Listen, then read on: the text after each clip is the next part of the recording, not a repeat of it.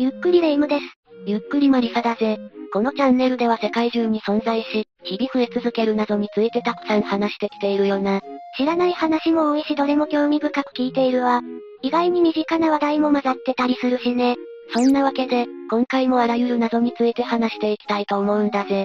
まだあるに決まってるんだけど、本当に人間が知っていることなんて、地球上、歴史上の出来事の中で、ほんの一部だってことを思い知らされるわね。というわけで未だ解明されていない世界の謎について6つ解説していこう。ゆっくりしていってね1、貴婦人と一角獣。まず一つ目は貴婦人と一角獣についてだぜ。えっと、それは何？タペストリーだな。音楽を奏でたり花冠を作ったりしている美しい貴婦人に、自女や紋章をあしらった旗と、上りを掲げているライオンと一角獣が付き従っている絵柄なんだ。周りにも花々や動物たちが散りばめられていて、かなり細かい仕事だったんじゃないかと思うぜ。絵画みたいに綺麗な絵ね。これは大きな六連の作品で、何も知らない人が見ると、巨大な油絵なんじゃないかと勘違いするほどの表現力なんだよな。タペストリーのモナリザとも称えられるフランスの手法。それが貴婦人と一角獣という作品なんだぜ。タペストリーって絵柄が描かれた布の織物ってイメージなんだけど、そもそもどうやって織ってるものなの？手拭いとかみたいに、筆と線量でってわけじゃないわよね？そうだな。タペストリーは縦糸を強く張っているところに、横糸を描きたい文様に従って織り込んでいくことで作られる、旗織り機のイメージを持つとわかりやすいかもな。なるほど、そういう感じで織っていくのね。え？そう考えると貴婦人と一角獣の細かさって異常じゃない？もともとこの手法自体は西アジアで以前から見られたもので、フランスのゴブラン織も有名だが、壁掛けや鈍調というような、室内の装飾のために世界各地で作られてきたものなんだ。日本で言えば京都西陣の鈴錦も有名だな。この作品っていつ頃に作られたものなの？まずヨーロッパでのタペストリー制作は、14世紀後半から16世紀の初めにかけて、この作品は正確な制作年こそ不明だが、15世紀末頃に作られたものだとされているぜ。バッチリ最盛期に作られたものだったのね。三大タペストリーの筆頭に数えられる作品なんだが、なぜか日本では同時期に栄えたルネサンス美術ほどは、知名度が上がらなかったんだよな。ルネサンス美術？ボッキチェリのヴィーナスの誕生とか、ミケランジェロのシスティーナ礼拝堂の天井画とか、レオナルド・ダ・ヴィンチの最後の晩餐とかだな。他にももっといっぱいあるけど、どれも少なくとも名前は聞いたことがあるものばかりだわ。この時代の芸術作品は有名だし人気もあるのに、同時期に作られた貴婦人と一角獣はあまり知られてないのね。ところでこれって誰の作品なの？それはわからないんだ。作者不明なんだぜ。そうなの？このタペストリーは縦横がそれぞれ、3から4メートルもある作品で、触覚、味覚、嗅覚、聴覚、視覚、我が唯一の望み、の6つで構成される巨大にも程がある作品なんだぜ。一つ一つも大きいけど、そんなサイズのものが6つもあるのね。絵の細かさもすごいけど、どちらかというとその大きさのものを作ったということの方が、すごい気がしてくるわ。この作品は中世末期のパリに住んでいた名家であつらえられ、フランドルで作られたんだが、時代の流れとともに、いつしか誰からも忘れ去られてしまったんだな。再度これが人々の目に触れるのは19世紀のことになる。数百年も誰にも見つけてもらえなかったのね。19世紀になり作家であり歴史家のプロスペル・メリメや、作家のジョルジュ・サンドラ文学者たちが、ブサックの古城でこのタペストリーを見つけたんだぜ。パリのメーカーがあつらえたけど、発見されたのはブサック。どういう流れをたどってその古城にたどり着いたのかしらね。発見後はパリのクリュニー中世美術館に収められて、ずっと展示され続けているんだぜ。さて、レイム。突然だがこの作品の主題って何だと思う？テーマってことでしょ？それならさっき五感とか望みとか言ってたじゃない。それが主題なんじゃないの？そうだな。長らく貴婦人と一角獣の主題に関しては、五感をテーマにして、最後にそれを統制する六感。つまり我が唯一の望みが加わることで、完全な認識が可能になるという説明がなされてきたんだ。それが違うかもしれないってこと？それじゃあそもそも五感説ってどこから出てきたの？例えば、貴婦人が次女の差し出す砂糖菓子のような白い塊をつまんでいるから味覚、花冠を編む貴婦人の横で、猿が花の香りを嗅いでいるから嗅覚など、こじつけといえばそれまでみたいなレベルのことだったんだよな。ふむふむ。だが、そこで五感のテーマはあくまでサブ的なもので、中心的なテーマは恋愛ではないかという解釈が提唱されたんだぜ。恋愛？一角獣と綺麗な女性、少女という組み合わせを考えれば、本来人の前に出てこないとか、危険な生物である一角獣が清らかな女性の前ではおとなしくなる。みたいな描写は、ファンタジーではよくあるものなんだぜ。一角獣の立ち位置を別の生物にしたもので見たことあるかも。確かにあるあるよね。これを宮廷恋愛の文脈に持ち込むと一角獣が男性、乙女はそのまま思いを寄せられる女性ということで解釈ができる。なるほど、そういうことね。すると男性は清らかな乙女の愛によって飲み捉えられ、そのためにどんな目にあっても、最悪命を落とすことになっても、それは本望であるという熱烈なメッセージを読み取れるんだ。ファンタジーの世界なら乙女に引き寄せられた空想生物の類は、ハンターとかに襲われるのもあるあるだしな。そう考えると我が唯一の望みの味わいもかなり変わってくるわね。今となってはどういう思いで作られたのかはわからないけど、謎多き名作はいつの時代も人々の興味を引きつけるんだな。ミステリアスな感じもより魅力的に感じるわよね。正解がわからないからこそ、想像をかき立てられるという面もあると思うわ。2、火星の黒いシミ。二つ目は火星の黒いシミだぜ。それって水があった証拠であるみたいな話じゃなかった？よく知ってるな。確かに、一時はそう発表されたんだぜ。それが違ったってこと？火星の熱帯地域の傾斜地では黒いシミ、黒い筋が確認された。これは超高濃度の塩水によってできたものである可能性があり、それに伴って生命を維持できる水の存在を示すものだという研究結果が、2015年に公表されたんだぜ。そうよね。火星人がいるかもとか火星にコロニー作れるんじゃない？とか、一人で勝手に喜んでたのに。そういう風に考えていた人たちには申し訳ないんだが、その後の研究で水の存在を示す結果は何も得られなかったと、研究チームによって指摘されたんだぜ。それは残念だわ。念のため言っておくと最初の発表と水の存在が示唆されなかったという発表が研究対象にしている場所は、別の地域なんだけどな。でも、同じ惑星上なら綺麗に水がある場所と、そうでない場所が分かれていたなんてことがあるのかしら。地球基準で考えると水があるならどこにでもありそうじゃない？というわけで結論的には水はないかもしれないし、あるかもしれないし、別の液体があるのかもしれないって感じなんだよな。なんだか難しいわね。今回指摘を入れた研究チームが扱っていたのは、主に緯度30から60度地域にある極の側を向いている、傾斜地表面の地質特性に関するものだったんだ。クレーターの壁や丘陵などに刻まれた、小さな谷型の地形の形成原因の調査だったんだぜ。基本的には水が流れることでできそうな地形よね。これらの小さな渓谷は発見された当初は、数十万年前に起きた氷の融解や地下水の漏出でできたものだと考えられていたんだな。水があるかも、みたいな話になっているんだったらなおさら、そう考えられても何ら不思議ではないわね。だが、その後の研究で現在の火星は気温が低すぎて、液体が存在できない温度であるにもかかわらず、渓谷が現在進行形で形成されているということが判明したんだ。え？どういうこと？水どころか液体のない環境なのに、それによってできる地形が生まれているの？大まかに言えばそういうことになるな。それじゃあその谷はどうしてできているのよ？そこで研究チームが目をつけたのは、凍った二酸化炭素の薄い層だ。表面の氷の層の下で二酸化炭素が溶けるとガスとして溜まり、最終的に表面を土ごと突き破ってガスと土石が勢いよく吹き出し流れるんだ。その結果、くぼんだところというか、谷型の地形ができるってこと？地球上では起きない現象だから研究はなかなか難しいんだが、これが有力じゃないかと考えられているんだぜ。そうなのね。それでも、この説で全てを説明することはできなくて、赤道にもっと近いような場所で発見されている小渓谷は、また違ったプロセスで生まれたものだろうと言われているな。やっぱり液体の水はないという結論になるのかしら？惑星学者によれば、この研究と9月の報告に関連性はないとのことだが、少なくとも一部の固形国には液体の水が存在しないということ。それから小渓谷の見られる場所では液体の水が存在できない。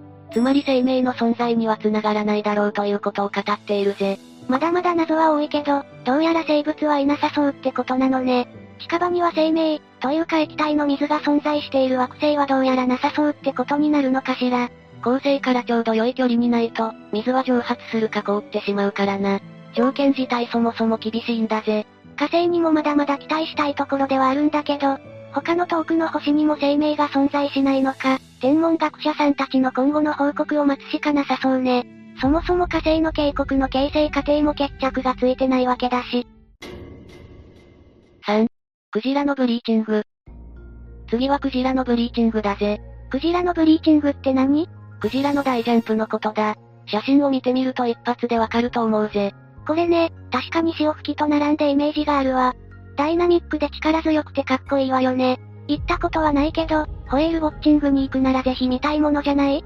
実は意外と見られる確率は少ないものなんだよな。イメージが先行しすぎてて、しょっちゅうやってるのかと思うけど、実際にホエールウォッチングに行って見られる確率は、15から20%くらいのものなんだぜ。そんなに珍しいものなの？ブロー、いわゆる潮吹きは、息継ぎのために水面まで上がってくるクジラを観察しているわけだから、よほど絶望的なタイミングで見逃すとかじゃなければ見られるんだけど、ブリーチングはそうもいかないんだぜ。そうだったのね。さてこのブリーチング、何のためにやってると思う？うーんと、バチャーンってなって面白いからとか？要は遊びってことだな。そうそう。それも一つの説としては挙げられているな。聞いといて申し訳ないんだが、ブリーチングをする明確な理由は明らかになっていないんだぜ。そうなの？いろんな説は考えられているんだが、結局のところ理由が判明しているわけではない。その中にはレイムが言ったように、単に遊んでいるだけであるという説もあるんだぜ。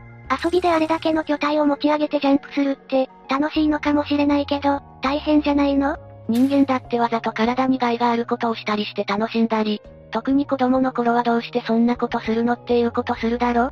心当たりがありすぎるわね。それに好奇心だけで突っ走って、親に怒られた人なんて5万といるはずだわ。それから餌を集めるための行動とも考えられている。川とかで魚を捕まえるときに、片側に網を設置しそこに向かってザブザブ歩くみたいな、追い込み量的なものを想像してもらえるとわかりやすいと思うぜ。本当にそれをやっているんだとしたら凄すぎない？魚体を生かした追い込み量とか効果抜群でしょ。細い用水路とか小川とは違って、四方八方に逃げ場がある海だから、どこまで効果があるかは不明だけどな。音とか飛沫で餌を集めるってだけですでに賢いわよ。それからメスへのアピールとか、水しぶきの音を利用したコミュニケーションだと考えられるという説もあるんだぜ。クジラって歌でコミュニケーションを取るんじゃなかったっけ？確かに一定の種のクジラは、自ら音を発してコミュニケーションを取るよな。クジラが歌うって言われているのは、それが人間の歌っている音声に似ているからなんだ。でもどうしてコミュニケーションの手段が歌なの？水中では光の吸収率の問題で視界が悪いからな。海でのコミュニケーションは、音やその感覚に依存したものに進化したんだろう。それでブリーチングのザパーブーンみたいな豪快な音も、コミュニケーションとか、メスにアピールするための一手段になっているってことね。実際に海の中で聞いたらどんな音がしてるのかは気になるよな。それから、体についた寄生虫を落としているという説も考えられているんだ。そっか、人間みたいに何かついたからって払ったり、かゆいから書いたりってできないのよね。人間の手ってものすごく便利なんだわ。その通りだぜ。だから体を水面に打ち付けて、その衝撃で体に付着している寄生虫たちを体から落としているってことだな。いろいろ説はあるけどそのどれか、はたまたどれでもないのか、決着はついてないのね。それと、ブリーチングにも色々と種類があることは知ってるか？え？大ジャンプは大ジャンプなんじゃないの？いやいや、背面から落ちる背面型ブリーチングや、腹の方から落ちる腹打ち型ブリーチング、横方向に飛ぶ横飛び型ブリーチングに、体を回転させて飛ぶスピン型ブリーチングと、飛び方も様々なんだぜ。それを聞いても説を減らす要素にはならないわね。かゆいところを打ち付けてるのかもしれないし、いかに美しく飛ぶのか、メスに見せつけるために工夫しているのかもしれないわ。確かにどれでも説としてはあり得るよな。クジラは深海にまで潜っていったりもする動物だし、有名ながら、まだまだわからないことも多い生き物なんだよな。ダイオウイカと戦ってるみたいな話が出た時はすごく驚いたし、新しい情報が出るたびにワクワクする生き物でもあるわよね。ブリーチングの目的も早く判明しないかしら。クジラと会話できたら早いのにね。4. ペンシルバニア音の鳴る石。次はペンシルバニアの音の鳴る石だぜ。またの名をリンキングロックスとも呼ばれている。音の鳴る石？アメリカのペンシルバニア州にリンキングロックスパークという岩だらけの原野があるんだ。森林地帯の2万8000平方キロメートルを占める面積で、地下3メートルまで丸石が埋まっている。ロックスパークっていうだけあって、石だらけの場所なのね。この公園の石は不思議なことに、叩くとベルのような音が鳴るんだ。音が鳴るだけでも不思議なんだが、調べたところ石の組成は全て同じであるのに、石によって音色が少しずつ違っているんだぜ。何それ？どういうこと？はじめの頃は音を奏でる石は3分の1くらいしかない。つまり鳴る石とならない石があると思われていたんだが、1965年の調査で全ての石が鳴っているものの、人間の耳では聞き取れない低い音域で鳴っていたということが明らかになったんだぜ。ちょっと待って、そもそもどうして石が鳴るの？その辺に落ちてる石を叩いてもカツカツ言うだけじゃない。ここにある石が鳴っている理由は、未だにわからないままなんだ。それぞれ音色が違う理由もな。え？えもしかすると最初に岩場が作り出された時の、凍結と融解のサイクルが関係しているのかもしれないと言われているぜ。要するに何もわからないってことね。ちなみにこの石を公園から不法に持ち出そうとする不定な輩ももちろんいるんだ。不思議だし神秘的だから気持ちはわからなくもないけど、ダメよね。それに他の石から離して叩いても音は鳴らないんだぜ。どういうこと？つまり一つだけ持ち帰って叩いても、ベルのような音は鳴らないということだ。石って他の石と共鳴して鳴っているってことなのかしら？めちゃくちゃ不思議な場所じゃない。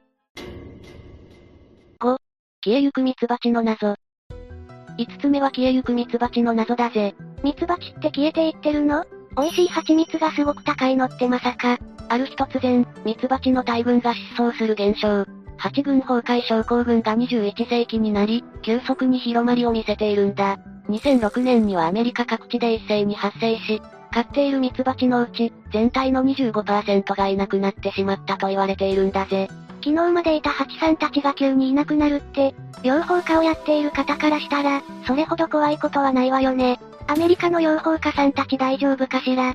それにこの現象はアメリカだけじゃなくヨーロッパにも広がり、もちろん日本でも確認されているんだぜ。え？日本でも？日本国内ではこのミツバチの集団失踪はいないいない病と名付けられ、兵庫県丹波市の事例を筆頭に散見されているぜ。兵庫県の事例ってどんな感じだったの？それが起きたのは2010年の1月3日、120群もいた越冬用のミツバチがほぼいなくなった。群 ?1 群が1匹の女王バチが作る集団のことだな。1群あたり大体数万匹のミツバチで構成されているんだぜ。何百万匹もいたミツバチが急に消えたってこと？消えたって言ってるってことは、死んでるわけではないのよね？そうだな。巣箱や周辺で死骸は見つかっていない。越冬ってことは餌がなくて移動しちゃったとか？餌となる蜜が尽きたとかいうこともなく、たっぷり巣の中に残っている状態だったそうだぜ。それじゃあ本当に痕跡一つ残さずに失踪しちゃったってことじゃない。冬の間に1割くらいは減ってしまうことはあるそうなんだが、壊滅状態になったのは養蜂家の方も初めてだというぜ。そんな、この8軍崩壊症候群はこの事件の前、2009年の8月にも、兵庫県三田市にある県立人と自然の博物館で起こっている、研究用で飼育していた8軍中1軍が急に行方不明になり、短期間の間に200匹にまで激減してしまったそうなんだぜ。かなり大変なことになってるじゃない。これだけ国内外で被害が出ているにもかかわらず、ミツバチ集団失踪の謎はまだ完全解明されたわけじゃないんだ。いくつか説は提唱されているんだけどな。説疫病説、栄養失調説、ネオニコチノイドやイミダクロプリドなどの殺虫剤説、電磁波説、害虫予防のための遺伝子組み換え農作物説、ミツバチへの過労働環境の変化によるストレス説など様々だ。自然界の営みも人間の手も加わるところだからかもしれないけど、考えられる要因が多すぎるわ。そう簡単に原因が明らかにならないというのも、その辺が大きく関わってるんだろうな。ちなみに今回紹介した事例の話にはなるが殺虫剤説が濃厚なんじゃないかと言われているぜ。そっか、集団失踪しているからって、すべての事例で原因が同じとも限らないのね。それで殺虫剤説が濃厚ってどういうこと？集団失踪が起きた養蜂家のところの付近の山では、事件の少し前から松食い虫防除や稲の害虫対策として、ネオニコチノイドが使われるようになっていたそうなんだ。それがミツバチの行動に影響したってこと？ああ。ミツバチの行動を研究している県立大自然環境科学研究所所長の大谷さんによれば、蜂は必ず巣に帰り、急にいなくなることはありえない。ネオニコチノイド系は蜂の脳に作用して帰れなくしてしまうんだそうだ。急に家がわからなくなるって考えたら、蜂さん側もとんでもない恐怖よね。外出先で帰る場所がわからなくなるんだもの。その通りだな。巣の中に残っていた花粉団子の成分から、イネ科の植物の花粉を取りに行っていたことはわかってるし、近くで稲の害虫対策にネオニコチノイドが使われていたということは、おそらくそういうことよね。農薬は使い方さえ守れば悪いものじゃないと思うけど、周辺の環境にもこうやって影響を与えてしまうと考えると難しいわね。それからさらに恐ろしいコンボが起きているところもある。コンボ？実はとある研究で花粉が農薬で汚染されている場合には、ノセマセラナエという寄生キノコに感染している個体が多いこともわかっているんだ。農薬の力で抵抗力が落ちた蜂にこのキノコが寄生し、蜂の寄生本能を狂わせて巣に戻れなくしているんだぜ。農薬が影響しているだけじゃなくて、農薬の影響を受けた結果、免疫的なものが落ちて寄生されてしまうってこともあるのね。どちらにせよ農薬が原因であるということで、およその方向性は決まっているんだが、どの農薬が問題なのかは、未だに特定しきれてはいないんだぜ。そのネオニコチノイドとかいうやつじゃないの？実はヨーロッパではその疑いから使用禁止になったんだが、いまいち状況は改善してないんだぜ。このままミツバチがいなくなったら、蜂蜜の値段ってもっと上がっちゃうのかしらね。それだけじゃないんだ。穀物や野菜などの中には蜂が花粉を運ぶのを利用して受粉し、実をつけるものも結構多いんだ。つまり極端に蜜を集める蜂が減っていくと、食卓にも影響があるかもしれないってこと？その通りだぜ。蜂さんたちのためにも一刻も早い原因究明を願うわ。さて、今回は未だ解明されていない世界の謎ということで解説してきたな。一つ世界どころか、宇宙にまで飛び出した話があったけどね。すごく興味深かったし、今回は全体的に結果を知りたくなる話が多かったわ。確かに、火星の話もクジラも、タペストリーも音の鳴る石もミツバチも、全部何がどうなっているのか気になるところで終わったな。本当に各分野の研究者さんたちに頑張ってもらいたいわね。首を長くして待っておくわ。というわけで、今日の動画はここまで。動画が面白かったら、高評価とチャンネル登録よろしくお願いします。最後までご視聴いただきありがとうございました。